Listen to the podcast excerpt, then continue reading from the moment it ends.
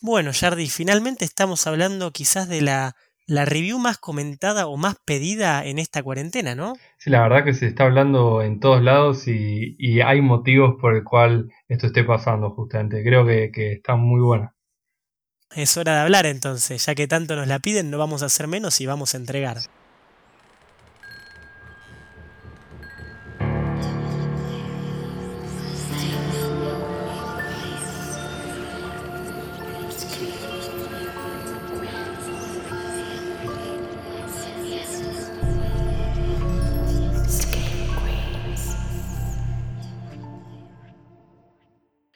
Buenas noches Screamers y bienvenidos a una nueva review. Después de tanto tiempo volvimos a las reviews. Mi nombre es Rodrigo Gilhueto y estoy con Yardi. ¿Cómo andas, Yardi? Todo tranquilo, acá eh, estamos con la cuarentena haciendo lo que se puede, intentando traer la mayor cantidad de reviews. Ya, con la Facu ocupado, pero, pero acá igual. Y como bien mencionamos en la Cold Open, hoy vamos a estar hablando bueno, traemos las reviews después de la última que fue a principios de abril y vamos a hablar de una de las películas que más nos pidieron en la cuarentena. Sí, la verdad que eh, la empecé, o sea, como que vos dijiste de Lodge una vez y a partir de ahí la empecé a ver en todos lados y bueno, la vimos y estamos acá. Es que desde que salió el, el torrent, desde que eh, en toda la internet, como que la gente la empezó a ver y nos empezaron a mandar mensajes como, y la van a hacer review, qué onda, la mencionaron en un momento. Y bueno, no queríamos ser menos y acá estamos, con esta review después de mucho tiempo. Y bastante interesante esta película, por lo menos de mi parte. Sí, sí, sí, comparto, comparto totalmente. Pero bueno, antes de entrar como 100% en opiniones personales, Conta, eh, ¿querés dar vos la sinopsis de qué trata esta película para todo el que no sabe nada y de recién hoy escuchas de Lodge? Dale, perfecto. Eh, bueno, es una película que para entrar un poco capaz en, en ambiente o contexto es, es de los directores creo de Good Night Mommy no sé si alguien la habrá visto, pero bueno, es una peli donde básicamente la trama, todo lo que se propone es, eh, bueno, The Lodge justamente es una cabaña en medio del bosque donde, bueno, dos chicos van a pasar las vacaciones, la Navidad, a una cabaña con su padre y la nueva pareja de su padre. Pero su padre se vuelve por trabajo y los deja unos días a los tres solos y el elemento como no sé, que se, que se le pone en un inicio como de, bueno, película de terror, es que la nueva novia del padre es, una sobreviviente de, una secta donde todo el resto terminó, se suicidaron. Como que ya te empieza a plantear desde el inicio un ambiente bastante turbio, por lo menos. Como que desde de un inicio que empieza a prometer, está bueno completamente. No solo no se llevan bien tanto los hijos con su futura madrastra, sino que este pequeño detalle de que la futura madrastra fue parte de una secta que se suicidaron todos excepto ella. Ya te deja más o menos el panorama de lo que se viene, ¿no? Sí, sí, sí. Pero sí, como bien decís, es de los directores y escritores de Good Night Mommy, que se llaman Severin Fiala y Verónica Franz. La película se estrenó, o sea, en festivales desde principios de 2019. O sea, en el Festival de Sundance se estrenó en enero de 2019.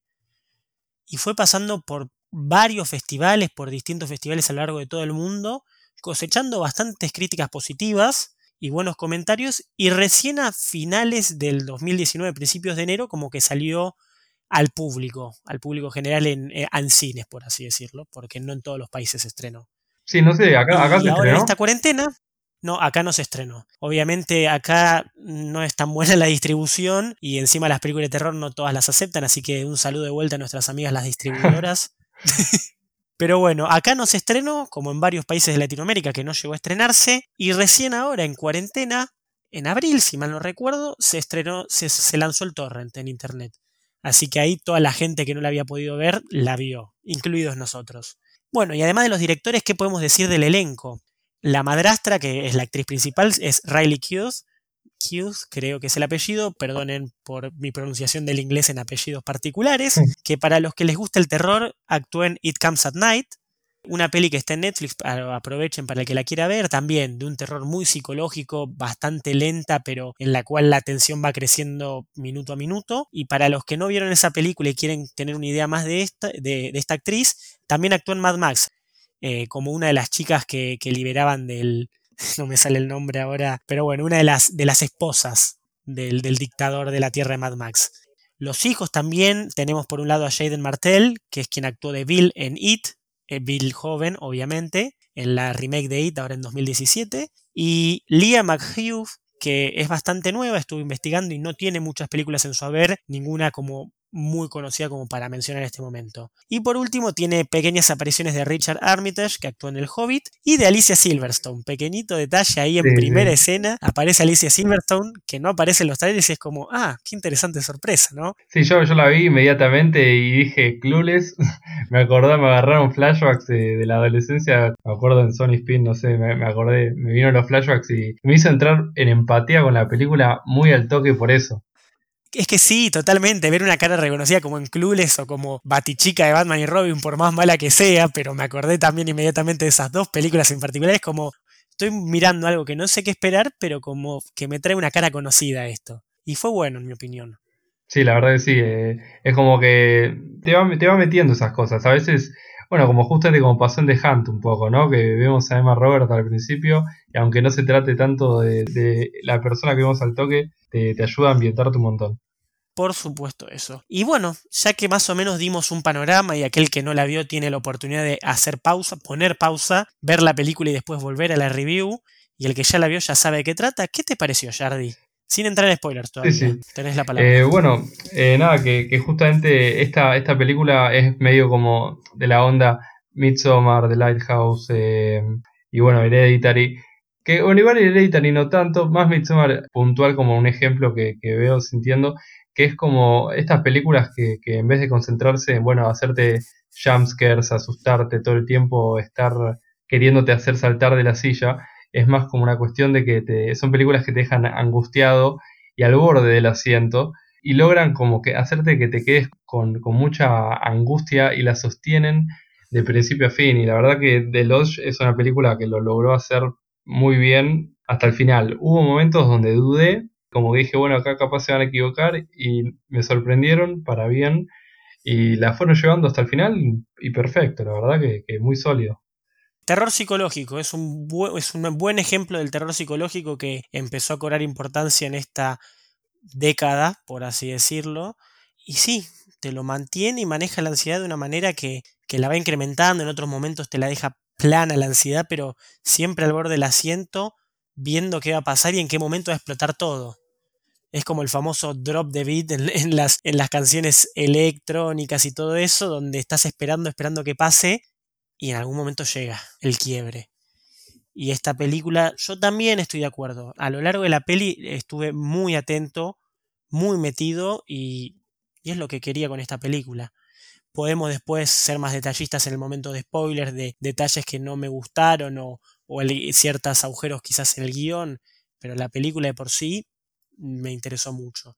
Y algo que justo mencioné como algo malo, pero que también quiero decir como que es algo bueno, desde la primera escena hay una atención al detalle, a la imagen visual, el, cuento visualmente dicho, o sea, cómo te lo van relatando, la narrativa visual, ahí está, ahí lo dije bien, muy interesante. Desde la primera escena son posiciones de cámara, detalles en, eh, que hacen los actores y no tanto en el diálogo, sino en sus acciones, que me parecen muy, muy buenos. Sí, sí, sí. Es como que había cositas que ya desde el principio que me venían incomodando y haciendo pensar, bueno, esto está teniendo un giro.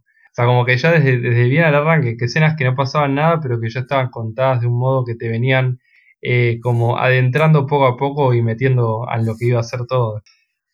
Sí, y por ejemplo, algo que no es, es, un spoiler, pero mínimo porque no influye tanto, pero que no veas desde el primer momento la cara de la futura madrastra, es decir, que eh, de la novia del padre, que tarde, qué sé yo, 15 minutos, 20 de la película hasta que te lo muestran y de una manera tan natural cuando no te la presentaron, me gustó mucho porque era como, ok, ¿quién es? ¿Qué está pasando?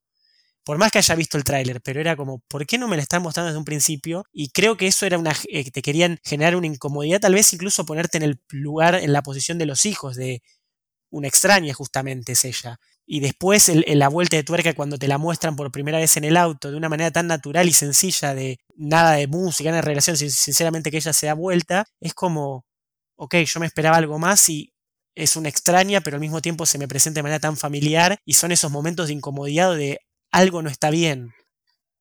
Algo que me gustó mucho Ya voy a entrar después en actuaciones y eso, pero primero en la ambientación. La ambientación fue muy favorable. La idea de justamente de el frío, de la nieve, de encerrados, no de estar encerrados, por así decirlo, en un hotel resort o algo por el estilo, sino estar encerrados en un lugar frío y inhóspito, influyó mucho para mí y es, fue una buena decisión de por sí.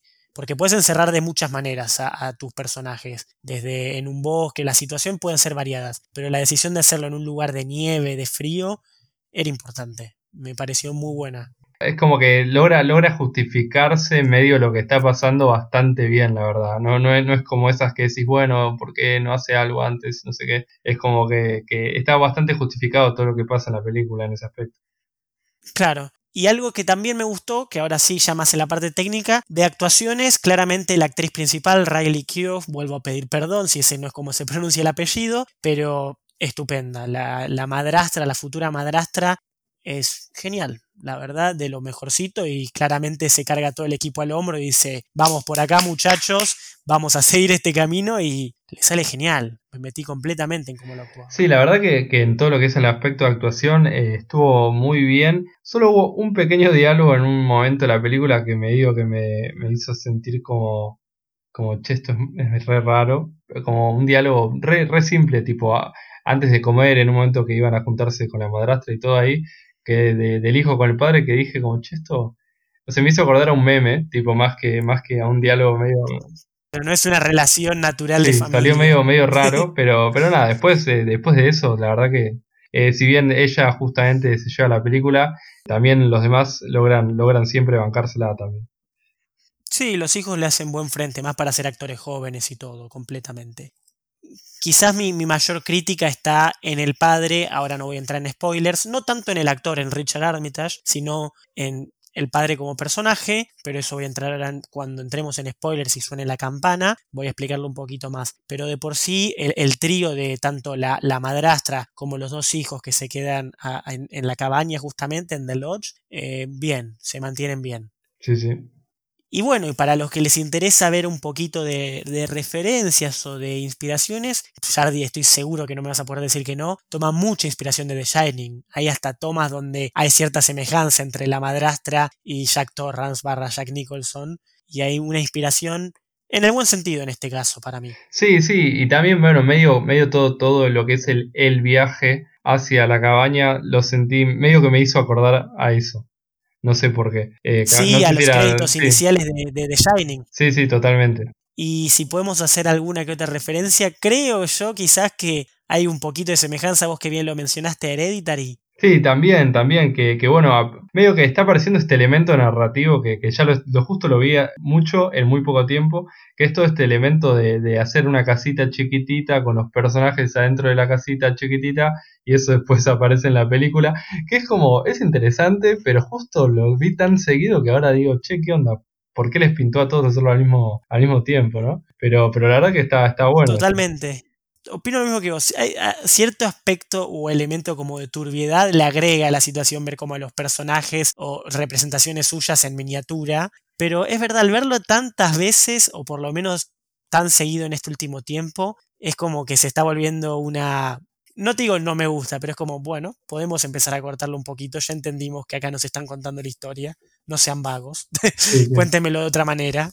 Creo que quizás ese es el, el elemento que más se, se, menciona la comparativa con Hereditary, pero después, ¿qué ibas a decir? No, sí, que, que, después, bueno, hay una referencia, bueno, que es explícita totalmente a The Thing de, de John Carpenter.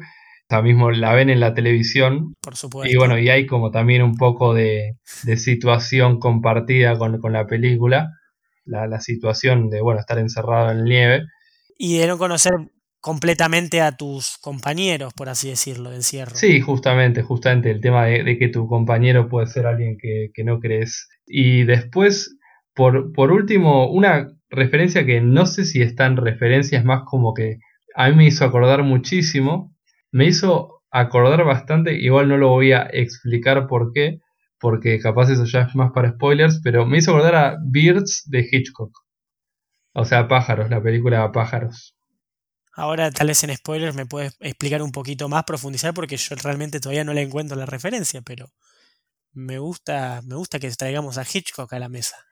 Y yo también de Hereditary, algo que quería mencionar, pero no pensé que lleguemos a pasar a otra película. Obviamente la relación rota entre dos generaciones, entre la madre y sus hijos, por así decirlo, también está, está bastante como similar, cierta similitud hay. Claramente en ambos casos hay como cierto odio o desdén desde ambos lados, ¿viste? En las dos películas. Y eso me pareció otra similitud que comparte. Interesante también. Ojo que igual leí varios comentarios como de gente que no estaba contento de que, de que haya tomado como referencias a The Shining o a The Thing, ¿viste? Como te querés posicionar entre los grandes, es como muy arriesgado, ¿viste? Como, ¿quién sos? Leí muchos comentarios de ese estilo. Sí, pero para mí esos son como más un, abrazo, una cuestión de cariño, de que estamos compartiendo el mismo mundo nomás y es reconocimiento. No creo que la gente lo haga para, para hacerse autobombo tampoco. Creo que, que, la gente que critica eso es medio un poco tal vez snob, ¿viste? ya está, lo dijimos. Así están las cosas. Pero bueno, creo que a partir de esto ya dijimos como muchas cosas que queremos mencionar en spoilers, porque esta es una peli para hablar con spoilers y analizar, seamos realistas. Así que que suene la campana. A partir de ahora, si querés saber más, mira la película porque hay mucho para hablar y comparar, etcétera, etcétera. Y si ya la viste, seguí escuchando porque se viene la parte con spoilers. Yardi, quiero que lo primero que me cuentes es tu referencia con los pájaros, por favor. Bueno, la, primera, eso, justamente, la película medio que todo al principio, lo que justamente te empieza a eleccionar, a partir del suicidio de Alicia Silverstone y todo, que justo cuando se suicida dice lo de la tormenta y todo lo que se viene, ¿no? Como que te va todo el tiempo tirando, tirando. Y yo, bueno, Birds justamente es como que, bueno, una interpretación también, es como que, como si toda esta bandada de pájaros fuera toda la violencia de toda la, la, cuestión de la madre queriendo como proteger a su hijo de que no esté con otra mujer en el caso de Hitchcock. Y acá es como yo sentí que era como toda una cuestión gran parte de la película hasta muy hasta bueno final medio final. Eh, yo pensaba que era una cuestión sobrenatural de, la madre, que justamente toda esta cuestión de, ah, no se puede ir al cielo porque se suicidó, que se quedó, yo pensaba que era toda la furia de la ex esposa queriendo vengarse y viendo y observando desde toda la casa como un ser omnipresente. De, desde una manera también está cumpliendo medio ese mismo rol que, que, lo que era la representación de lo que yo entendí, de lo que yo entendí de pájaros de Hitchcock, sentía todo el tiempo una sed de venganza, como una observación eh, a los personajes como con, mucha maldad. Estuvo, estuvo muy bien hecho eso, como que ese, esa distracción, me, yo me quedé ahí en la película hasta, hasta que me dijeron explícitamente no, te estabas confundiendo. Sí, mira, no lo había pensado de esa manera y es muy interesante porque es cierto hasta, hasta cierto punto de cómo la, la, interpreté yo y todo. O sea, la religión está presentísima desde la primera escena. Desde la primera escena que ves una cruz. Entonces, y obviamente toda esa referencia a el suicidio no te lleva al cielo. Yo no lo había interpretado como la madre está presente, pero es verdad, hay cierta idea de como de los elementos en contra tuyo. Que, que, se, puede, se puede interpretar así, como de la venganza. A ver, claramente yo lo voy a decir acá, es algo completamente personal, pero el personaje más bueno de toda la película justamente es la madrastra. Sí, sí, sí. Pobre que por fuera de todos los su salud mental y cómo estaba y todo, los pendejos son, eran una mierda. Otra de esas películas que es para no tengas chicos, básicamente, porque eran una mierda. Y en cierta manera, eh, el padre también una mierda en dejarla, en dejarla con los hijos. Después, ahora voy a profundizar en eso, porque me pareció el, peor personaje de todos como personaje. Y la madre, el, suicidio claramente lo hace para echarle la culpa. O sea, los nenes lo tomaron al toque, es su culpa. Vos hiciste que mi mamá se muera, pero es una decisión de la madre y claramente lo hace a propósito y para generar culpa en sus hijos, en su marido. Y entonces entiendo esa idea que referís como de te voy a hacer mal a vos, vos, a esta nueva mujer, te quiero hacer sufrir. Y me, gusta cómo lo interpretaste. No lo había visto de esa manera y puede ser. Sí, sí, o sea, fue, fue justo, justo lo sentí así, pero obviamente que justamente esto, la peli eh, entrar en muchas perspectivas distintas y, y todas cuadran hasta que, bueno, hasta que el final es el final. Y bueno, algo que quería profundizar de lo que traje antes, que hablaba de cómo ciertos detalles en acciones, en cámara, en, todo el elemento de fuera de campo y todo, que cómo están pensadas de por sí, que me parecen muy interesantes y eso creo que es lo que más aprecio de toda la película. No sé, detalles, por ejemplo, obvios, como que cuando, la, cuando Alicia Silverstone, la madre, se suicida, se saca la cruz, o sea, como buen personaje religioso me pareció correcto, o sea, que te saques la cruz porque estás cometiendo un pecado básicamente para tu religión, me pareció muy bien. Además de que fue completamente inesperado que saque el arma de repente. Yo pensé que se iba a envenenar con el vino o algo así. Y sacó el arma de repente. ¡pum! es que sí, fue como todo de repente. La cruz mancha de sangre bien simbólico. Y después detalles más mínimos que obviamente tal vez en una primera mirada no te das cuenta. Yo como estaba atento desde ese momento, desde la pistola, como que quise darle una atención principal a los momentos religiosos. No sé, cuando llegan a la cabaña, que comen por primera vez, que la hija reza antes de comer, se escucha uno de, las maderas que está en el fuego quebrándose, se escucha un crack, pero justo está la toma en un primer plano de, la madrastra, entonces como que rezan y se escucha el crack y es como el primer quiebre dentro de esta idea de, de la religión volviéndote a entrar de manera violenta dentro de vos, ¿viste? Y me pareció muy inteligente esos detalles, ¿viste? Mínimos, como un ruido como crack. Y, fue justo, entonces dije, esto está todo pensado. Tal vez yo te lo estoy sobreanalizando, pero en ese momento que le quise prestar atención como también al cuadro de la Virgen, como la cruz y todo, me parece muy, muy interesante y es de lo que más aplaudo de la película. Sí, la verdad que no, no había tampoco dado, viste, vos estás leyendo también otra cosa que yo no, me había dado cuenta, pero que me parece que también es verdad. Es increíble justamente cómo eh, bueno, todo lo que se plantea del estrés postraumático y todo el desarrollo del personaje es muy interesante. La verdad que no, lo había visto así. Sí, eh, eh, claro, cada uno tuvo su, mirada particular. Yo me quise enfocar, no sé por qué, en todo el tema de la religión y fue muy interesante. O sea, podríamos hacer un, un análisis profundo de escenas así como, miren chicos, ver esto, qué sé yo, para YouTube quizás, Posiblemente, no se sabe. Pero por fuera de eso, vos leíste el análisis de la madre omnipresente, que también me, gustó mucho. Pero sí, claramente hay una atención y un cuidado muy, muy bueno. Yo la verdad no vi Good Night Mami, pero me dieron ganas de verla a partir de esto. Sí, yo, yo había visto partes y la tengo en la lista porque la quiero ver completa algún día también. Y así que bueno, algo que ahora, ahora le voy a pegar un poquito, ya le estuve lavando bastante, voy a agarrar el, el, el bate de béisbol y le voy a pegar un poco. Y voy a entrar por el padre, el peor personaje de todos, que quizás es el agujero dentro de la idea de trama más grande que encuentro, que es, hermano, vos sabés que tu, tu futura mujer y tus hijos no se llevan bien, no los podés dejar aislados por 10 días. O sea, ¿qué te pasa? Eso me pareció lo más poco realista, justamente, como vos decís, de la conversación, qué sé yo, tal vez el padre era un pelotudo y, ahora me estoy dando cuenta, pero en ese momento, como vos decías de la, conversación en Día de Gracias, que era rara, eso lo sentí raro, como no es lo que haría una persona en ese momento, qué sé yo, o tenés que ser muy boludo. Sí, yo, yo creo que el personaje del padre sí era como ese clásico boludo que no, no escucha realmente y simplemente quiere que se lleven bien y dice, bueno, listo, ya fue, y es como que medio que ignora un poco y capaz un poco está un poco dramatizado justamente un personaje no sé no sé si hay gente que llega a ese nivel de boludez pero hay gente que le pega el palo a eso también. Y creo que eso fue como lo más grosso a grosso modo que encuentro que no me gustó esas decisiones que tomaba el padre, o por ejemplo, también relacionado con él, cuando no tenían más los celulares que no tenían más batería, pendejos de mierda, ya dicho, perdón, me enojé con eso, pero que la hija seguía hablando con el padre. ¿Qué sé yo? Nunca vas a preguntar por tu futura esposa, decir, che, me la pasás, ¿Qué le vas a decir? ¿27 veces le vas a decir no, no puedo atender ahora, está dormida? En un momento te tiene que sonar raro que hace 5 días no le hablas. Creo que esas situaciones, viste, como que hasta cierto punto se, deshicieron bien de los celulares, pero después fue como, ah, no, es que ella sí lo tenía. Y fue como, ahí me abrió todo el panorama y empecé a ver y dije, este es un boludo. Y que le disparen en cierta manera me parece justo a partir de todo esto. Sí, sí, sí. creo, creo que todos tenían el final merecido, menos, menos ella. Sí, podrían haber agarrado. En la última escena, viste que queda el arma ahí porque ella les va a poner la cinta. Yo dije, ahora uno agarra no termina así. Uno agarra y le dispara o algo así, uno de los nenes, pero terminó así abierto. Creo que fue lo que más escuché, que a mucha gente no le gustó ese final. Sí, fue, te deja con, con medio como un, mal sabor en la boca, pero a mí yo porque, a ver, empaticé bastante. La verdad que la construcción de los personajes fue bastante como distinta a lo que uno se espera. O sea, como que los, los chicos que son como, ay, los pobrecitos, se les murió la mamá, terminan siendo el villano de la película y la, la hija de una secta, todo, bla, bla.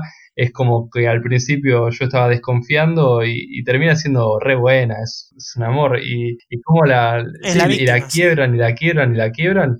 Y llega a ese punto y, y, es verdad, y ya está, en ese punto, ¿qué más puede hacer? O sea, es una persona totalmente desestabilizada que sufrió un montón y, y se fue de mambo todo y, bueno, la verdad, yo siento que es un final eh, merecido al menos para los niños, a pesar de que es medio barca decirlo, pero la verdad es como que bueno, ya fue, jódanse, pendejos.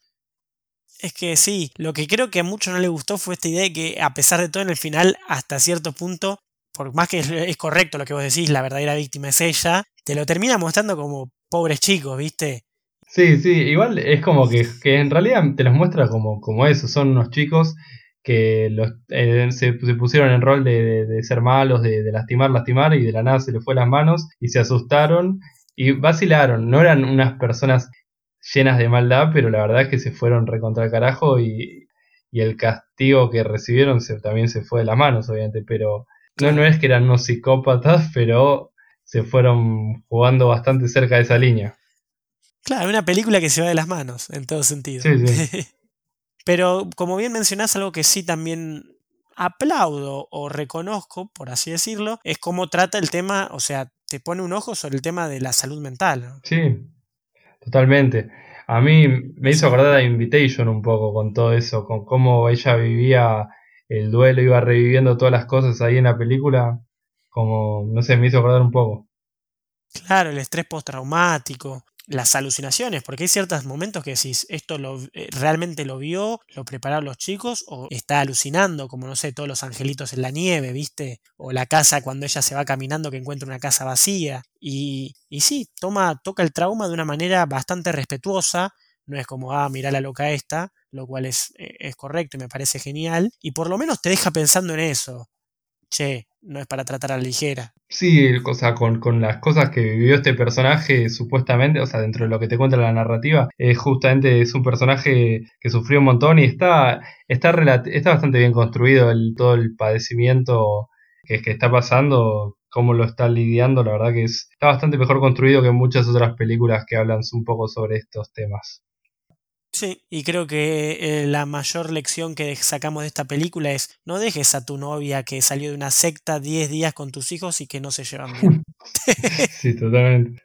Pero bueno, por fuera de todo esto y quizás se puede hablar mucho más, pero pero tampoco para hacerle un episodio entero y de todo eso, un episodio largo. ¿Cuál sería tu puntaje, Jardi? Y yo quiero rescatar unos puntos nomás, pero justamente con, con toda esta de la, la, multiplicidad de cómo se puede ver la película, desde como yo decía con la madre, desde lo que vos decías con la religión, desde también leerlo desde la salud mental y este si está loca o si esto paranormal, desde el limbo en el como Lost, que no sé, ya están muertos o no.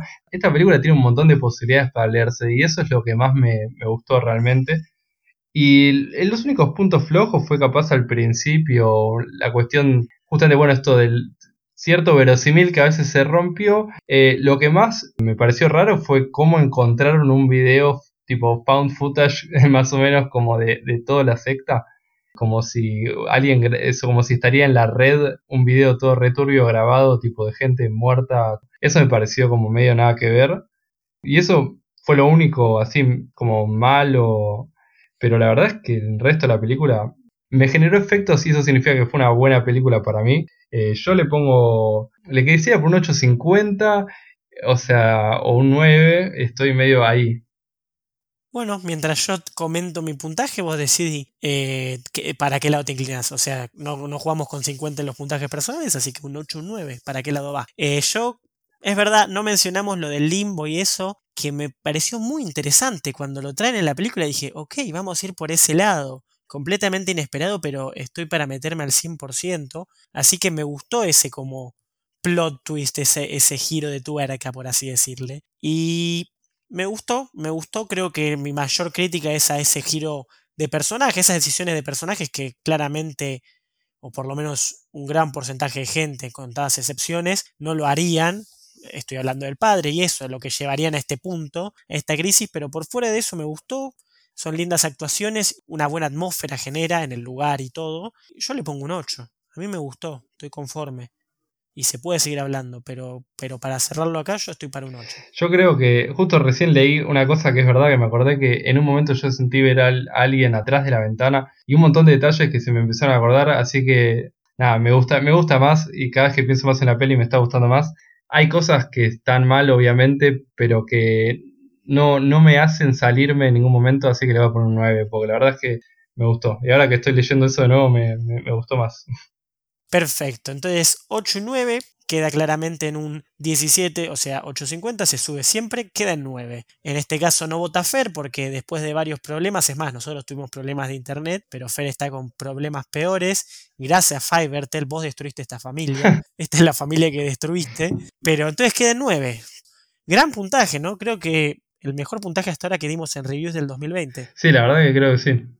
Va, va para los premios, Así ¿eh? que sí, este, Total, total. No sabemos qué se va a venir justamente este año, cuántas películas más de terror van a salir, así que pica fuerte en punta esto. Y es para ver más de una vez, claramente, y encontrar todos estos detalles o analizarla desde otro lugar. Sí, totalmente. Me dan ganas de hacer como un video de, de Lodge y la religión para quizás subir a nuestro canal de YouTube. Y ahora que tenemos un poquito más de tiempo, quizás lo, lo veremos, veremos. Pero bueno, un 9 es un gran puntaje y vamos a los mensajes parroquiales de siempre, valga la, ya que estamos en contexto. Totalmente. Estamos en, en, redes sociales, estamos en Facebook, recuperamos Twitter. Un aplauso que recuperamos Twitter y también nos pueden seguir ahí y en Instagram, todos con bajo Scream Queens Pod, arroba Scream Queens Pod de podcast. Para escucharnos, no sabemos de dónde nos están escuchando ahora, así que vamos a decir todos los reproductores. Nos escuchan en Spotify, Apple Podcast, Anchor y en YouTube, nuestro canal de YouTube, que ahí nos encuentran como Doppel Producciones más les vale seguirnos, no es una amenaza, pero más les vale. y también tenemos Twitch como Doppel Producciones, donde Jardy está jugando juegos de terror, está con el Bendy y está piola, qué sé yo. Para ver jugar está muy piola, yo lo veo jugar a Jardy y me entretiene mucho. Así que también nos pueden seguir ahí. Y creo que eso es todo, ¿no? Sí, estamos, estamos cerrando. La verdad que me gustó mucho esta peli. De nuevo, eso. Y nada, buenas noches a los screamers y un saludito.